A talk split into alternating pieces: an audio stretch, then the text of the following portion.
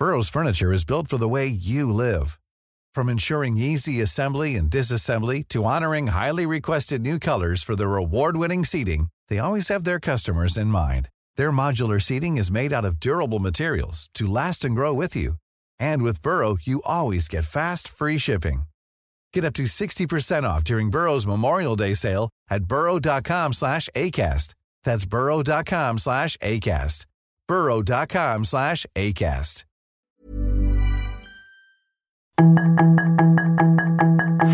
Tarde a tarde, lo que necesitas saber de forma ligera con un tono accesible. Solórzano, el referente informativo.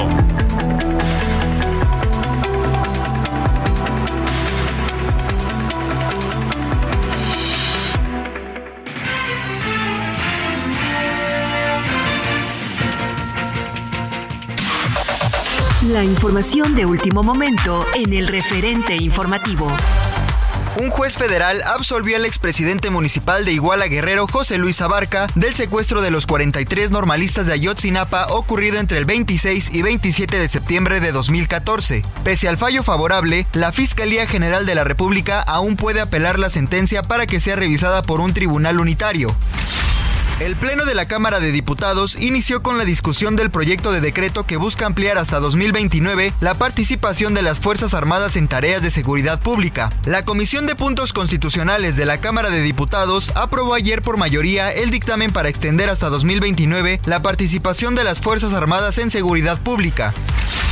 El ex senador panista Jorge Luis Lavalle Mauri recuperará su libertad en las próximas horas o días debido a que un juez federal determinó modificar la medida cautelar de prisión preventiva justificada que le fue impuesta desde hace más de un año. Lavalle Mauri es la única persona hasta el momento que ha pisado la prisión después de la denuncia que presentó el exdirector de Petróleos Mexicanos Emilio Lozoya Austin en la Fiscalía General de la República.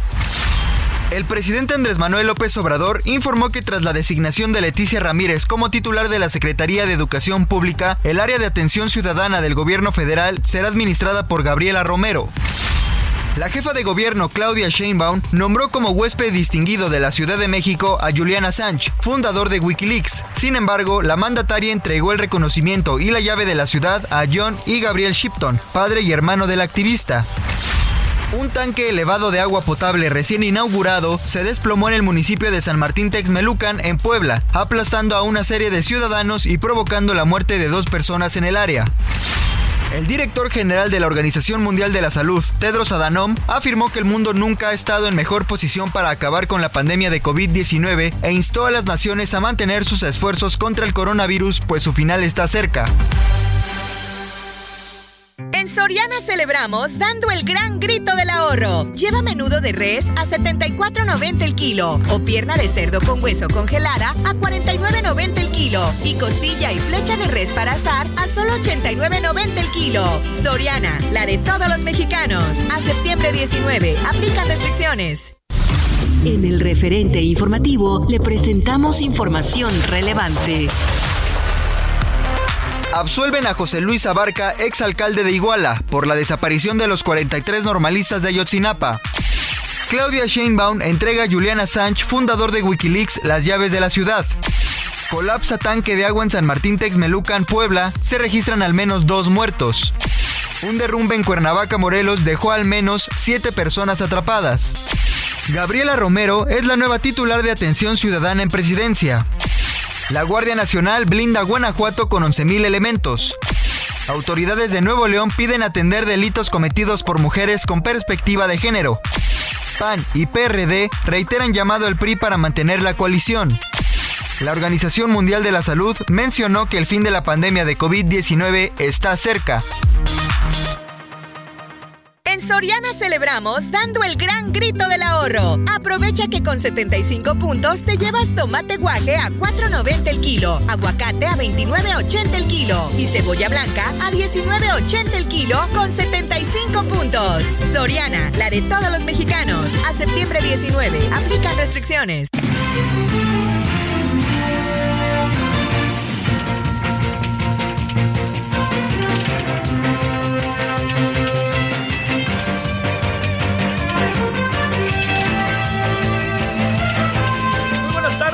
Como le va? Día 14 de septiembre. Oiga, bueno, pues ya lo, lo, lo ha de imaginar. La ciudad, en verdad que cargadísima de tránsito, ¿eh? Que digamos, no sé, parecen fiestas de fin de año o algo parecido. Y ni siquiera mañana es día de descanso obligatorio, ¿no? Pero bueno, es quincena también. Eh, yo le agradezco que nos acompañe. Estamos en el 98.5 de FM, Heraldo Radio, en 14 de septiembre, 17.5 en hora del centro. Gracias eh, en nombre de todas y todos que esté con nosotros aquí en el referente, eh, su servidor Javier Solorzano. Bueno, eh, mire, ha habido muchos... hay una constante en los temas de la última semana que tienen que ver con, más allá del forcejeo político, y de las luchas de vencidas y las entregas, no creo equivocarme al decirlo, eh, está el tema militar, ¿no? Ese es el tema militar. A ver, ¿por qué se vuelve un tema tan importante para todos nosotros? Porque estamos entrando en etapas que nunca antes habíamos estado generacionalmente, ¿no?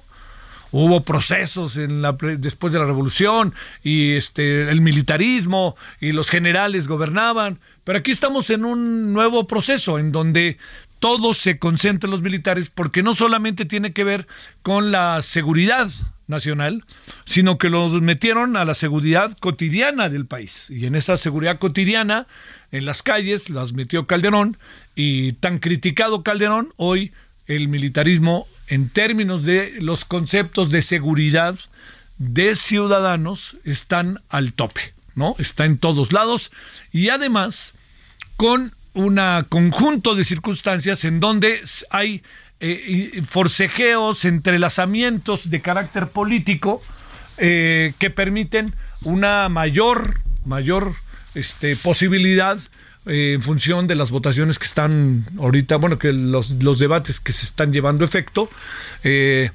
particularmente por una propuesta que hace el PRI que le viene de perlas al gobierno, que es la famosa propuesta de que, bueno, que no hasta el 2028, sino hasta el 2029 estén los militares en las calles, que es una extensión del gobierno de López Obrador, ¿no? Vamos a ver qué pasa el año que entra y el otro y el otro, uno nunca sabe, pero este, a mí me sorprende la vehemencia con que le aplauden a la diputada y sus 15 minutos de fama, Yolanda de la Torre, y yo quisiera pensar, la verdad, que debe de haber voces críticas allá dentro de San Lázaro. Bueno, ya más allá de que sí o no, debe de haber voces críticas. Yo no puedo entender todos estos diputados y diputadas de Morena que estaban en el PRI, que estaban en el PAN o que estaban en el PRD, que ahora por arte de magia se vuelven militaristas en el sentido de aprobar todo lo que tiene que ver con lo que el militarismo ha sido para el presidente López Obrador, ¿no? Eh, yo creo que eso es, yo creo que por muchos motivos, la verdad que se lo digo, debe de ser algo para considerarse. No alcanzo a entender cómo Morena está tan entregado y que no tiene la más mínima capacidad de crítica a su presidente. O sea, lo dejan al presidente hacer lo que quiere, cuando en el fondo seguramente no piensan igual que el presidente. Pero, ay, usted si levanta la mano. Entonces, una situación muy, engorrosa, ¿eh? Muy engorrosa, muy difícil de poder incluso, me atrevo a decir, de poder incluso como, ¿cómo le diría yo? Como desafarse de ella. Le voy a decir por qué. ¿Qué va a pasar? Yo se lo planteo. ¿Qué va a pasar con el país en los próximos años? Eh, aquí hay un conjunto de antecedentes. Yo sé que hay gente que va a, aprobar al máximo el asunto, pero le diría, el gobierno realmente, este gobierno y los anteriores, Chihuahuas, hombre, los gobiernos, este y los anteriores, hicieron realmente un gran esfuerzo por cristalizar un proyecto de seguridad eh, civil o realmente todo lo fueron haciendo a sabiendas de lo que le venía. Plantear que el narco o el ejército es realmente, se lo digo en serio, es una forma de ver una nueva guerra. Y es una forma, el ejército o el narco, es una disyuntiva en donde pareciera que es solo el narcotráfico cuando tenemos un conjunto de variables profundamente delicadas y peligrosas que tienen que ver con algo más que el narcotráfico, ¿no? La delincuencia organizada en su conjunto. A ver, el huachicol, los secuestros, todo eso, ¿no? Pero veo ahí que el PRI entregadote que está, seguramente negociando algo, Y al presidente obcecado en el tema. No le da vuelta para ningún otro lado. Lo que le dicen le pasa de largo y le dicen una cosa y contesta otra. Y eso nos dice en lo que estamos. O sea, ya este es un asunto que hay que colocar este, ya como un hecho y hay que ver qué hacemos con él al paso del tiempo. Ese es el, el tema. Vamos a ver qué, qué se puede hacer. Entonces, pues ahorita vendrán muchos trutrus y vamos a meterlo por aquí, vamos a meterlos por acá, pero en el fondo lo que hay está clarísimo, clarísimo que eh, qué es lo que en este momento nosotros tenemos enfrente. Yo creo que no hay que ya darle más vueltas. Eh, habrá muchas opiniones y muchas formas de ver el asunto. Habrá quien quiera este, incluso eh, justificar de alguna otra manera el tema, como hace cinco años le parecía lo peor que podía haber. Yo le quiero decir, con entendiendo que este es un gobierno de una legitimidad, pero verdaderamente o prueba, a prueba, ¿no? Es una legitimidad total con los millones, con el planteamiento todavía que tiene el presidente de los 62% o 60% de popularidad, 58 si usted quiere, pero que es altísima, estamos en el cuarto año. La gran, casi en el cuarto año. La gran pregunta que uno se hace es, ¿por qué hoy gobierna el presidente López Obrador y Morena, las cosas en el país realmente ya son distintas o no lo son. Esa es eh, una de las preguntas. La estrategia militar tiene que cambiar porque con el presidente todo va a ser diferente o no. Ese es otro de los temas que hay que poner en la mesa para la evaluación. ¿Sabe qué es lo que más me sorprende de lo que el PRI hizo? Que lanzó su, su, propuesta del 2028, que ya acabó en 2029, no, no, no, no, acabó, pero ya va a acabar. Déjeme decirle, este, eh, va a acabar en 2029 y fíjese, el PRI no hizo el más mínimo análisis de la situación actual. No hizo ni una autocrítica, un documento de casi tres cuartillas. Ahora ya le echaron ganas, pues claro, ya los forzaron, ¿no? Y ahora están diciendo toda una serie de cosas, pero eso que le digo, yo digo, bueno, pues, pues en qué estamos, ¿no? ¿En dónde, ¿Por dónde vamos? O sea, no somos una sociedad que tenga capacidad de análisis, de crítica, autocrítica, de cómo ve las cosas, de qué es lo que más conviene, o qué, lo dice el presidente y ya es, porque por lo que se ve, lo dice el presidente y ya es, ¿eh?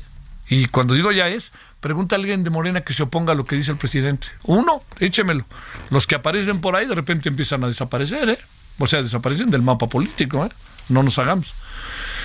En suma, tiempos recios, tiempos complicados, ¿eh? Porque nos estamos metiendo en una en un en un en un berenjenal, en un en un laberinto del cual no va a ser tan fácil salir, ¿eh?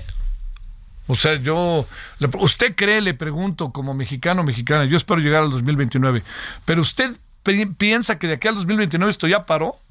O sea que ya no va a haber consumo de drogas, que ya Estados Unidos va a dejar de mandar armas, que en Estados Unidos no van a querer entrarle, que México no va a incrementar en su consumo de drogas, este, que van a surgir nuevos este, entes de poder en Centroamérica y nuevas organizaciones sociales y nosotros somos la frontera. No sé, no estoy diciendo que, que, que no se haga nada, ¿eh? que quede claro, pero hay que ver qué es lo que hacemos. O sea, aquí les da miedo legalizar la marihuana, les da miedo a los diputados, les da miedo a los de Morena legalizar el aborto. Pues entonces, espérenme, ¿por qué no vemos la casa desde dentro, no? Es que los Estados Unidos y las armas, pues reclamen lo que quieran, tienen razón, pero ¿qué hacemos nosotros? ¿Qué hacemos nosotros? Ese es el asunto. A ver, ya tenemos, ya hicimos lo que tenemos que hacer con nuestras fronteras, estamos haciendo lo que debemos hacer con los migrantes. Todo, todo eso es un todo en donde no hay, no hay una coherencia de movimiento. Entonces, eso es lo que nos coloca en situaciones tan delicadas como la que estamos viviendo. Yo le pregunto, usted, a ver, le, digo, imagínese que usted, que me hace el favor de escucharnos, es gobernador del estado de Sinaloa, ¿no? En donde se convive, y espero que me entienda. ¿Usted cree que no va a querer que esté el ejército? Bueno, vámonos si quiere más para allá. El gobernador de Veracruz, ¿no? Que ahora el gobernador de Veracruz anda este, diciendo, ah, se enojan de lo que pasa en Veracruz y en Orizaba. Vean lo que pasó en Guanajuato. Señor, resuelva su problema, no marche, hombre, por Dios. No, pues, no se trata de ver quién es más culpable que otro. Resuelva su problema. Vean lo que pasó en Orizaba, no fue una puesta en escena. Bueno, eso que le estoy diciendo en este momento se lo planteo porque ¿qué gobernador no va a querer a las fuerzas militares. ¿Usted cree que el gobernador, según el financiero, con la más baja popularidad que tiene el país, que se llama Cuauhtémoc Blanco Bravo, que tiene menos de 20 puntos de popularidad en su estado, según el financiero, ¿va a querer que se vayan las Fuerzas Armadas? Pues claro que no, hombre, pues tráiganmelas. Además, yo no invierto en las fuerzas, en la policía municipal, no me preocupo por las cosas aquí adentro, mándenmelas y listo. Y si yo soy cuate de Morena, me mandan presupuesto. Pero si no soy cuate de Morena, pues mándenmelas, porque yo no puedo hacer nada. ¿Y qué pueden hacer los gobernadores? Estirar la mano a algunos y otros hacerse patos, hombre. Bueno, ahí está. Es, es, es una situación particularmente delicada. ¿eh? Es un todo que nos tiene atrapados como diría esa vieja película, One Flew Over the Cuckoo's Nest, nos tiene atrapados sin salida. Y no está fácil, ¿eh? No está fácil. Lo que está pasando estos días va a tener repercusión. Yo desde hace tiempo vengo planteándole con profundo respeto que tenemos que pensar en el país que viene. somos el país que hoy, aquí está, aquí y ahora. Pensemos el país de aquí a dos años, ¿eh?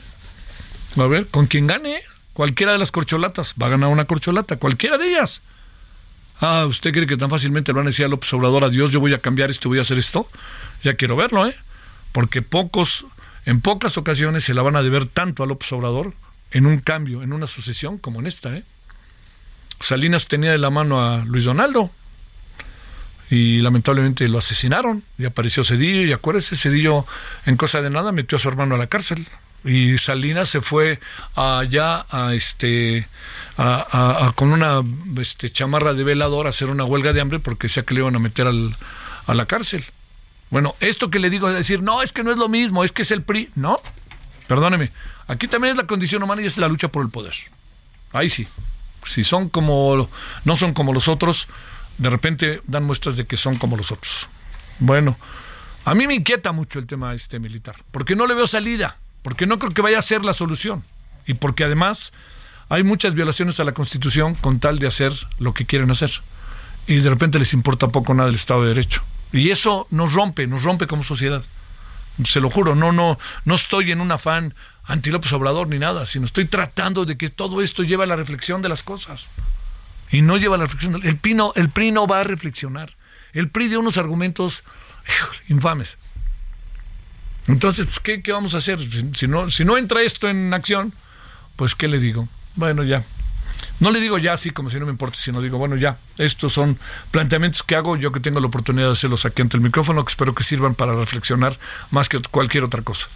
17, 17 en la hora del centro. Vámonos. Solórzano, el referente informativo.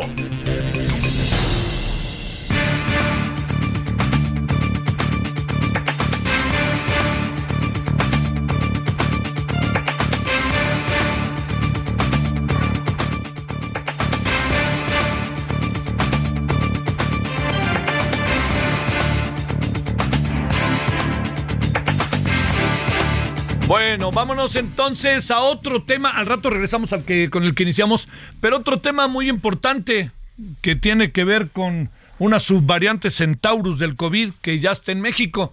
¿De qué tamaño es el asunto? El mismo día que nos está diciendo la Organización Mundial de la Salud que a lo mejor ya estamos en camino de superar este el COVID. Bueno, mejor vámonos al, a, los básicos. Doctora Susana López Charretón, viróloga especializada en rotavirus, divulgadora de temas virológicos. Querida doctora, con enorme gusto te saludo. ¿Cómo has estado? Hola, ¿cómo estás? Muy bien, gracias. ¿Tú? ¿Cómo te va a ti, doctora? Más bien, cuéntanos. Bien, con lo que estás hablando parece que ya el COVID es el menor de nuestros problemas, ¿no? claro. Oye, ¿qué? A ver, este... Todavía no me pongo la cuarta, ¿tú crees? Oye, yo soy de 70 años, me la tengo que poner corriendo ya, ¿verdad? Pues cuando te pusiste la tercera, ¿te acuerdas? Sí, claro, hace como seis, ocho meses. Sí, ya estaría bueno. Sí, ¿verdad? A ver si la, siguiente, la siguiente semana iré a hacer fila. Ajá, Pero, a ver, cuéntame, doctora, ¿es tan importante o para inquietarnos o cómo ver esta llamada subvariante Centaurus del COVID? Es, es una cosa muy rara porque esta es una esta es una subvariante de Omicron. En realidad sigue siendo una Omicron que eh, hemos oído de subvariantes como la BA4, la BA5, ¿no? Que son las más prevalentes en México. Y ahora encontraron un caso de una que se llama B2.75, que es una variante, subvariante que ya ha estado en hace meses en India, por ejemplo, ¿no? Y ahora encontraron una en México que, que pues básicamente estábamos esperando porque es algo que está, este, pues estamos viendo que todas las variantes andan en todas partes, las subvariantes estas, y no es más alarmante que ninguna. El, eh, esto de Centaurus, yo no sé a quién se le ocurrió, o sea, porque la realidad es que este no es un nombre oficial. La Organización Mundial de la Salud es la única que pone los nombres oficiales de las variantes de preocupación. Y si te fijas, siempre han sido letras del alfabeto griego y, por orden. y Centaurus empieza con C y no es una letra del alfabeto griego, es un invento, realmente es un invento. No se llama así, se llama, eh, es una sub, es una subvariante de Omicron que se llama BA2.75. Mm, y eso, a ver, ¿por qué le habrán puesto Centaurum, eh? Por cierto, sí, cierto, sí. Sí, Centaurus es, ya es el segundo run run de Centaurus. Y, o sea, ya había habido hace como tres meses otra vez que ya apareció la Centaurus. Yo creo que es un tuitero simpático y que pega, o sea, que pega como chicle, porque de verdad, o sea, y, y lo primero que, que uno hace es buscar la fuente, ¿no? Que, que bautiza. Y no, eso no existe en realidad. Pero sí existe esta variante o no? Ah, perdón, este se cortó con la doctora Susana López Charretón, profesora maestra de la UNAM, investigadora, destacadísima investigadora mexicana, que está en la UNAM, pero la UNAM en su plantel allá en Cuernavaca, que está a un ladito de la Universidad Autónoma del Estado de Morelos. Entrando a Cuernavaca, si usted viene, ahí va a entrar y ahí se ve UAM y ahí juntito está también la UNAM, este plantel de la UNAM dedicado a la investigación científica desde hace, créame, muchos, muchos años, ¿no? O sea, no, no, no es nada absolutamente nuevo. ¿Ya la tenemos a la doctora o no? A ver, algo habrá pasado por ahí. Este, estamos hablando sobre el tema de este caso de la subvariante Centaurus del COVID en México. Este, ¿qué, qué, qué importancia tiene si como tal existe algo pasó así, pero si hay, si hay línea, o sea, allá, no, no, no, ahí siempre ya sabe que aparece el Bendix, como decimos siempre que un coche llega, ¿no? Ahí, es el Bendix, nos dice el del taller, oh, sí, eso y eso, del Bendix, ¿qué es? Pero, a ver, vamos a hacer un último intento, eh, estamos, eh, se asegura que este Centaurus se presentó en la Ciudad de México, ay, ya la tenemos a la doctora, algo nos pasó, pero ya la, ya la tenemos de nuevo ahí. Eh, doctora, ¿me escuchas, doctora? Sí, sí, sí, Alguien se nos cruzó en el camino. Oye, te pregunto, a ver, ¿pero sí existe o no existe y qué pasa con este famoso Centaurus? o llamémosle como se le tenga que llamar. Sí, sí existe. Es una de tantas variantes que ya, subvariantes de Omicron. Sigue siendo de la misma familia de Omicron. Eh, se ha encontrado una en México, se han encontrado muchas en, en, en, India, pero en la OMS lo que dicen es que ha llegado a ser el 2.2% de todas las Omicron que se han encontrado. Entonces ni siquiera representa un gran problema en este momento. No se llama Centaurus. O sea, vamos a tratar de apagar el fuego. ¿Es delicada, grave? ¿Qué podríamos pensar de ella inicialmente? En India es contagiosa, pero lo que sabemos es que no causa mayor letalidad. O sea, es como, como lo que estamos viendo en este momento, son, son virus que causan una enfermedad, pero no grave y parece que no tienen ningún aspecto de letalidad diferente. ¿Le pones el visto bueno a la Organización Mundial de la Salud que dice que estamos superando ya, parece en definitiva, el COVID? Pues en definitiva yo no me atrevería, pero sí parece ser que ahora sí estamos en una bajada continua eh, en el mundo. ¿No? Ahora, pues viene el invierno en nuestro hemisferio, ya veremos cómo nos toca, pero... Nos toca, sí.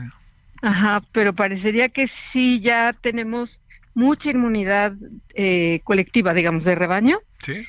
gracias a las vacunas y gracias a que ya se ha infectado una gran cantidad de personas, entonces pues eso también está atenuando un poco la, la, gravedad del asunto. Doctora, te mando un gran saludo hasta Cuernavaca, muchas gracias. Igualmente, que estés muy bien. Hasta luego, Susana López Charretón, viróloga especializada en rotavirus y divulgadora de temas virológicos. Pausa.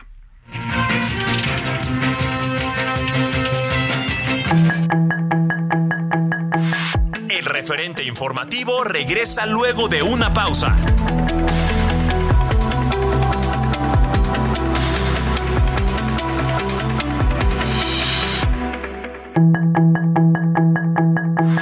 Estamos de regreso con el referente informativo.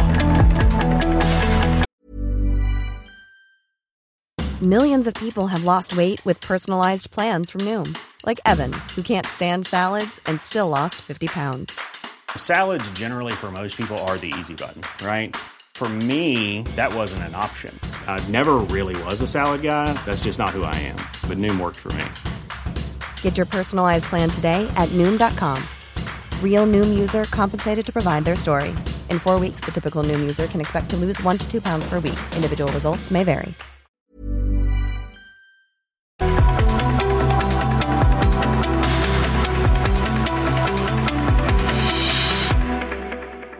They tried to make me go to rehab. I said no, no, no. Yes, I've been black, but when I come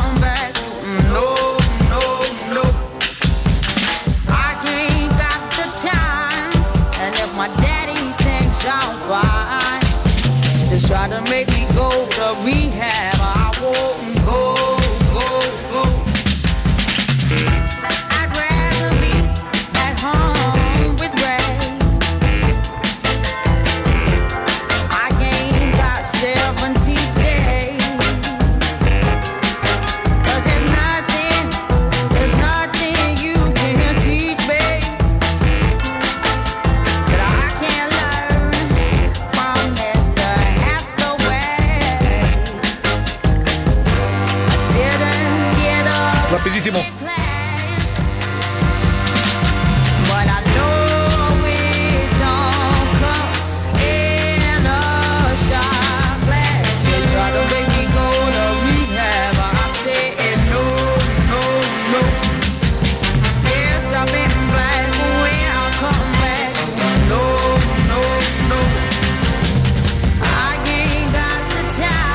Rehab. Es la Amy Winehouse. Maravillosa esta mujer. Maravillosa. A mí le confieso que me gustaba mucho. Eh, británica, Amy Winehouse, de, bueno, en un día como hoy de 1983, nació en 1983, en un 14 de septiembre. Bueno, ella falleció el 23 de julio del 2011 en Londres debido a una intoxicación etílica, pero qué buen personaje musicalmente, su espacio, su todo lo que ella decidió en su vida, la verdad, profundamente. Uno respeta cómo la gente toma sus decisiones, aunque se lleve al baile de repente a sus más cercanos, pero es un viejo ron, perdón que lo diga así, la Amy Winehouse.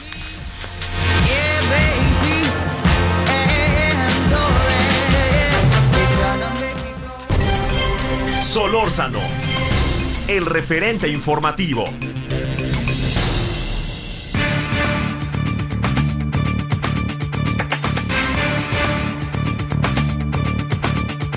verdad, en verdad que estoy interesadísimo en saber qué piensa Javier Oliva Posada, profesor investigador de la Facultad de Ciencias Políticas Sociales de la UNAM, sobre esta, yo me atrevo a decir, desatada militarización que se ve en el país, ¿no? Pero bueno, por eso digo que Javier es de esas voces que nos pueden ayudar a entender el asunto.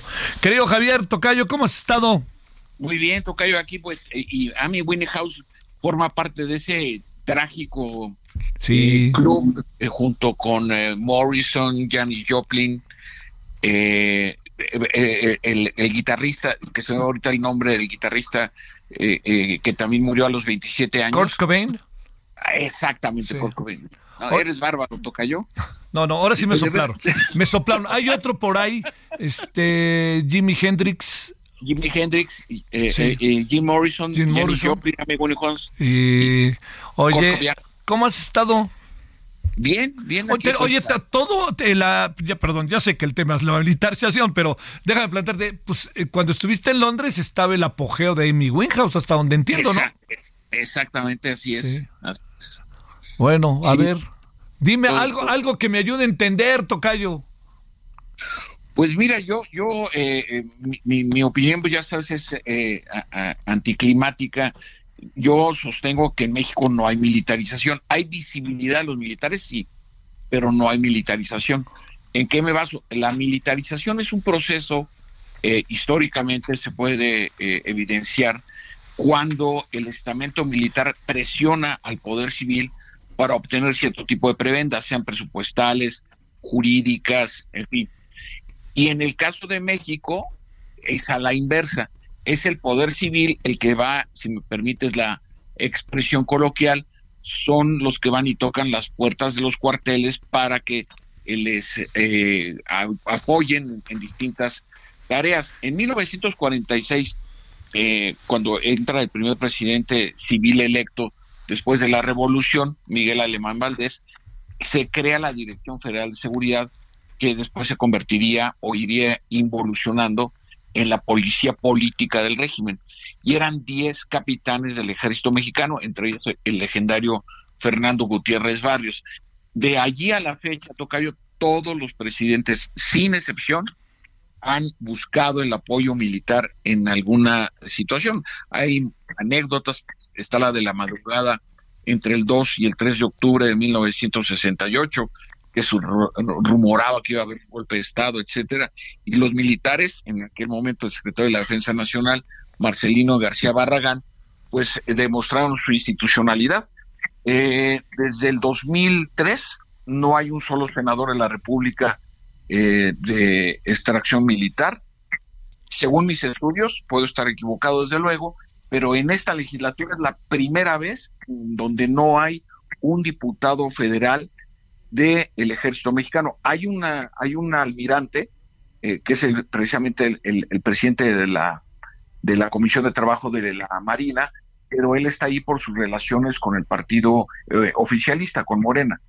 Eh, tampoco tenemos fuera de los secretarios correspondientes de Marina y de Defensa, no hay un, un secretario de extracción militar fuera de lo que corresponde estrictamente al, al gabinete. Entonces yo eh, eh, sostengo que la militarización sería a la inversa, que fueran ganando posiciones, el, presupuesto, por, por, por, ejemplo, el presupuesto ¿no? del aeropuerto o del canal transísmico o de las sucursales bancarias de bienestar de la política del presidente López Obrador, son instrucciones del presidente, no son peticiones de los militares.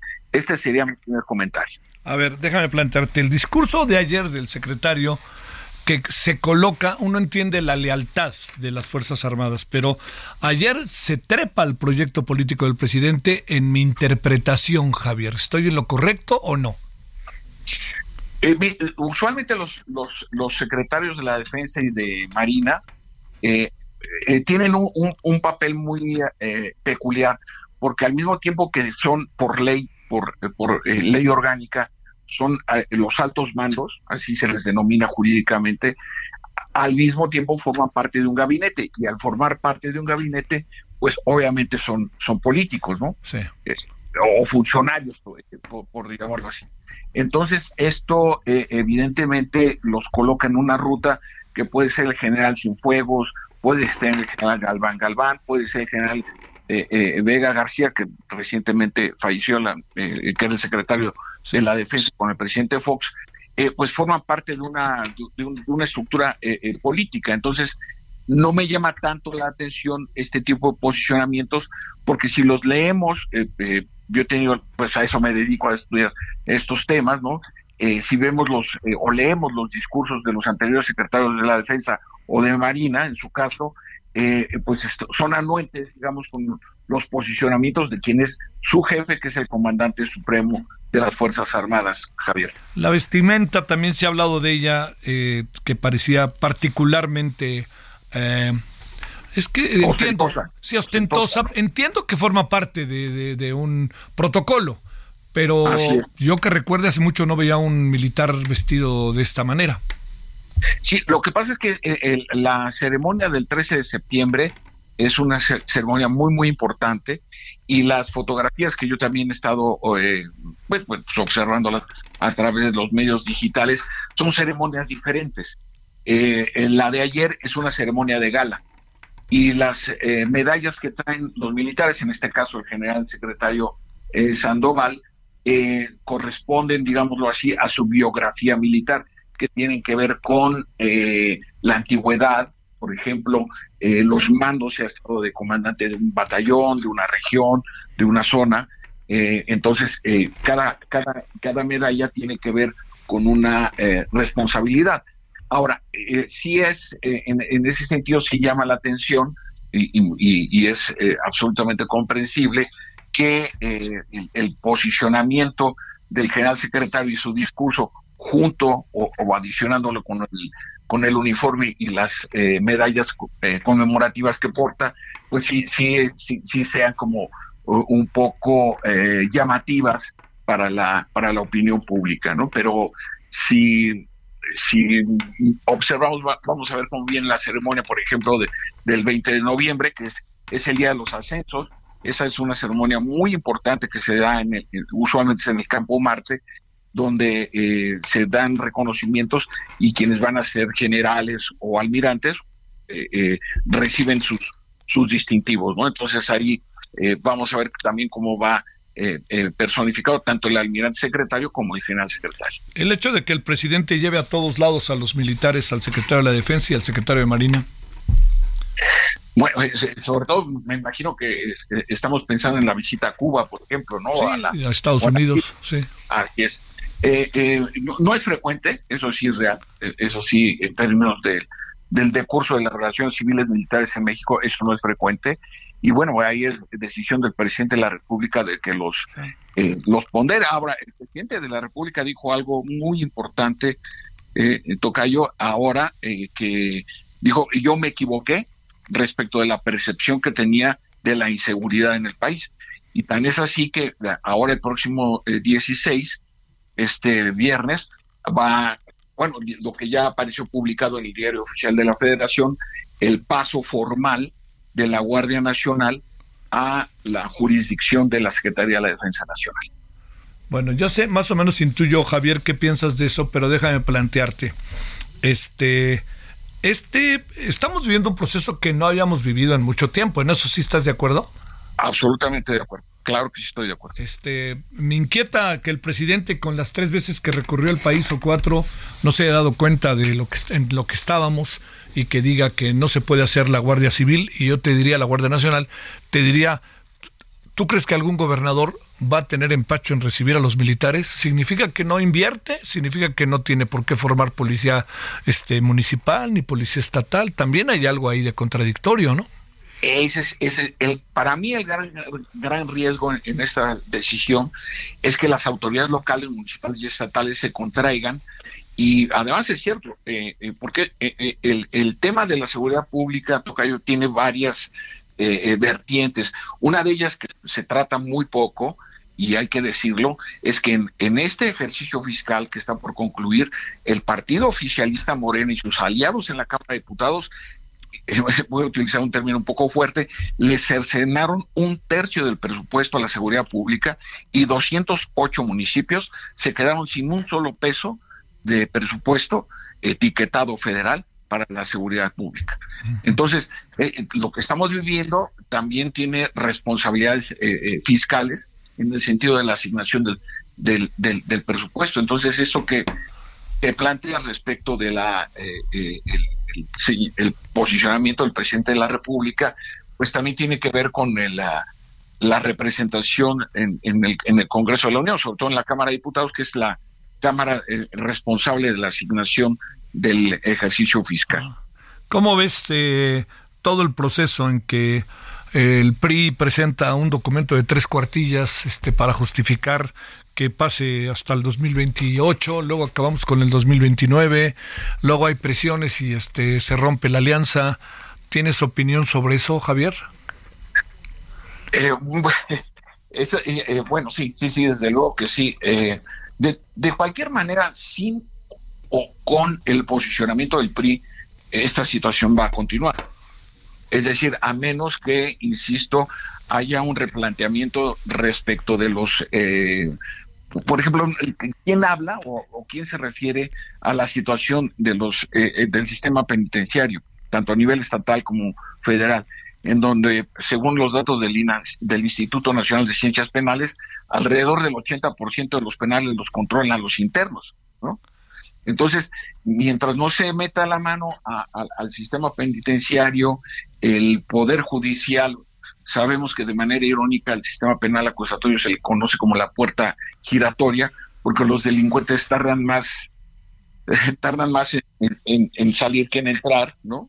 Entonces, sí, sí hay, me parece que hay un, eh, enfoque eh, unilineal respecto a las expectativas de la, eh, de la Guardia Nacional cuando se requieren otro tipo de medidas complementarias, pero al mismo tiempo fundamentales para recuperar la paz pública en distintas partes del, del país, Tocayo. Bueno, no sé por qué me, me acaban quedando dudas, Javier respecto a forma y fondo de lo que está pasando, porque cuando llegue el 2029 nos van a decir que al 2035 y, y digamos, eh, el discurso no fue muy bien recibido, ¿eh? En general, yo entiendo que Morena dijo claro que sí, porque está diciendo a todo que sí, pero en sentido estricto todos nos quedamos diciendo discernimiento, que no puedo pensar de manera distinta o de qué se trata. Bueno, sí, en, ese sentido ya, ya si entramos al terreno propiamente del, del, debate político, yo desde luego que disiento del, posicionamiento de, del partido oficialista de, Morena. porque a mí me parece que obviamente la, democracia es, una es un asunto de pluralidades, ¿no? Y que tienen que naturalmente la democracia es plural, es polémica. Entonces, en, en, la línea en la que se han ido marcando que pues no, me, me, recuerdan, bueno, y porque ya tengo algunos años, ¿verdad? Me recuerdan sexenios anteriores donde el, el, el, prismo pues era una, una línea casi incontrovertible como está sucediendo ahora, solo que ahora evidentemente tenemos una eh, diversificación social y política pues muy, muy evidente, ¿no? Te mando un gran saludo, mi querido Javier Oliva Posada. Te, agradezco mucho, como siempre, la, la, oportunidad para tratar estos temas. ¿eh? Muchas gracias. Hasta luego. Adiós, que te vaya bien, Javier. 17.46 en la hora del centro. En Soriana, gran grito del ahorro. El segundo al 50% de descuento en todos los quesos panela o Oaxaca empacados, Lala, Food, La Villita o Swan. Crema ácida Lala o Alpura de 900 mililitros, tostada sanísimo y milpa real y todo el arroz y frijol en bolsa. Soriana, la de todos los mexicanos. A septiembre 19, excepto precisísimo. Aplica restricciones. Solórzano, el referente informativo.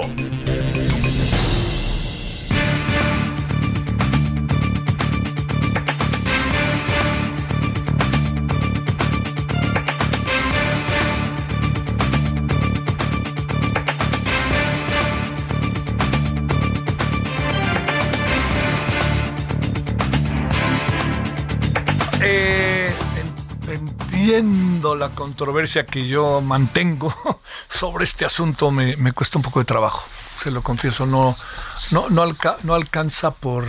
Es que la palabra no es convencer, ¿no? Ni nada, ¿no? Es más bien eh, como ¿cómo, cómo nos dirigimos a lo que viene. Se lo decía al inicio de la emisión. ¿Cómo nos dirigimos? ¿Hacia dónde? ¿Cómo le hacemos para ver lo que viene, no? Este, cómo vamos a enfrentar lo que viene. Eso es a lo que sobre todo quisiera yo poner énfasis. Bueno, eh, si le parece, vamos a, bueno, vamos a otros temas, pero fíjese lo que pasó hoy. El señor José Luis Abarca fue absuelto del secuestro de los 43 normalistas de Ayotzinapa con todo lo que esto tiene que ver. Le hemos pedido a Vania Pillenot, cofundadora de Amapola Periodismo y coautora del libro Ayotzinapa, La Travesía de las Tortugas, pues que nos diga qué piensa de esto, porque hace dos semanas o tres semanas lo estaban colocando auténticamente, lo digo de manera metafórica, en el paredón, ¿no? Y dijimos, bueno, esto ya se está aclarando. ¿Cómo te va, mi querida Vania? Buenas tardes. Ah, Buenas tardes, ¿cómo estás, Javier? Gracias. ¿Qué piensas de esto que hoy se dio a conocer sobre el señor Abarca? Bueno, pues creo que es muy importante que ya prácticamente a días de que se cumplan ocho años de la desaparición forzada de los 43 normalistas de Ayotzinapa, pues se vayan disgregando como todas las cuestiones en torno a la desaparición. Y bueno, pues que este juez federal absorbiera al expresidente municipal de Iguala, pues significa bastante en torno a los autores intelectuales del caso Ayotzinapa, porque es importante hablar de Barca Velázquez en un antecedente previo al 26 de septiembre del 2014. Y, y bueno, pues eh, recordar, tú mismo, que en Iguala, que es un municipio que está a una hora capital de Guerrero, pues había un contexto de extorsión, de secuestro y también de reacomodo criminal previo a la desaparición, en donde vemos eh, pues el caso de Arturo Hernández Cardona, que es un activista por el cual se, se vincula también primero a este exalcalde eh, pues de extracción perredista y que ya veíamos allí antecedentes previos a la desaparición. Es importante decir eh, que nunca se le ha podido comprobar, y por eso es que es absuelto José Luis Abarca, la responsabilidad intelectual de la desaparición masiva. Simplemente que en este contexto del 2014 y todavía 2015, cuando el, la Procuraduría General de la República en ese entonces, con las primeras investigaciones, apuntaba a que en este contexto criminal él era uno de los autores intelectuales, pues no se pudo eh, tener esta, esta hipótesis al 100% y simplemente se le vinculaba pues eh, directamente, eh, pues cabe señalar también el vínculo que hay con el homicidio de los activistas Arturo Hernández Cardona, dirigente de la Unidad Popular de Iguala, y Justino Carvajal Salgado, desaparecidos el 30 de mayo del 2013, y es por eso que hay como toda una revoltura en torno a las responsabilidades criminales de José Luis Abarca, pero no se logra vincular más allá eh, de lo que también sí se logró acreditar del vínculo criminal con Guerreros Unidos, que fuera el responsable. Entonces, pues eh, ahora mismo estamos en un escenario en donde se están deslindando las responsabilidades y esto no quiere decir que José Luis Abarca sea absuelto eh, específicamente por todos los crímenes que ocurrían en esta región tan complicada que colinda con el estado de Michoacán, sino que es, es, claro que en este caso específico no se logra acreditar la responsabilidad intelectual de la desaparición masiva que ocurre justamente en este municipio que él gobernaba y pues de donde tuvo que salir prácticamente huyendo. Es un, digo, entiendo que la fiscalía va a apelar, pero es una decisión muy fuerte porque hace 15 días Alejandro Encinas lo colocaba en el centro. Efectivamente, y, también eh, pues es importante mencionar que de, estos ocho años, pues la familia de, de, este exalcalde que todavía tiene pues parte de la economía eh, de Iguala, en, pues en, económicamente José Luis Abarca sigue siendo importante en esta región pues es importante decir que aunque Encinas sí lo ponía al centro y colocaba su responsabilidad criminal en este contexto previo a Yotzinapa, pues el juez tercero de distrito eh, pues está emitiendo esta resolución porque no hay responsabilidades directas con la desaparición masiva. Entonces este caso es tan complejo que pone en evidencia cómo el Estado, pues el Estado mexicano, pues no ha podido acreditar estas responsabilidades específicas sin que se quiten todos los crímenes que sí se le acreditan a José Luis Abarca y a su esposa María de los Ángeles Pineda. Entonces, eh, pues estamos ante un caso complejo y yo creo que todavía no es algo que lo absuelva al 100% de las causas penales eh, en general, pero en este caso del secuestro y de y delincuencia organizada relacionados con la desaparición de los normalistas el 26 de septiembre del 2014, sí. Entonces, pues, eh, seguramente veremos en los próximos días otros delitos que sí se les atribuyen a esta pareja de María de los Ángeles Pineda Villa y José Luis Abarca Velázquez, previos al caso Ayotzinapa, pero que efectivamente ahora en, en el nuevo escenario, pues prácticamente de cara a los ocho años de la desaparición masiva, no se han podido acreditar. Y queda claro que no sale, ¿no? Que no quede en libertad, hay otros delitos, pero habrá que ver qué hace la fiscalía con el tema Ayotzinapa, ¿no? Efectivamente, porque bueno, también eh, es importante eh, recordar el caso del activista Arturo Hernández Cardona, que es desaparecido, torturado y ejecutado. Incluso la Comisión Interamericana de los Derechos Humanos, pues tiene un informe en donde vincula precisamente a José Luis Abarca Velázquez. Hay un testigo que firma bajo, eh, bajo, bajo términos judiciales la responsabilidad del exalcalde y pues es claro que ya ahora mismo eh, la defensa le quita este delito vinculativo al caso Ayotzinapa, pero no así con, con el caso previo al 2014 que tiene que ver con estos activistas. Te mando un gran saludo, Vania Pillenotti, como siempre, gracias. Gracias a ti por el tema y pues seguimos al habla, Javier. Gracias. Buenas tardes. Oiga, nos vamos, este, lo esperamos, le esperamos a las 21 horas en hora del centro, Heraldo Televisión, referente. Vamos a tener estos temas y otros. Vamos a conversar con la pateadora de fútbol americano de Pumas EU. Ojalá le interese. Adiós. Hasta aquí Solórzano, el referente informativo.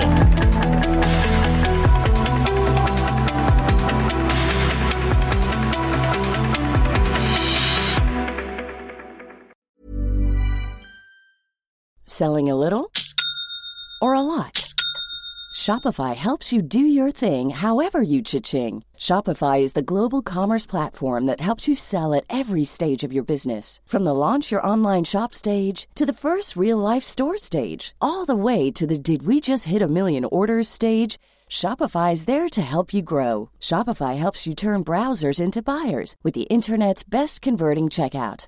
36% better on average compared to other leading commerce platforms because businesses that grow grow with Shopify. Get a $1 per month trial period at shopify.com/work. shopify.com/work.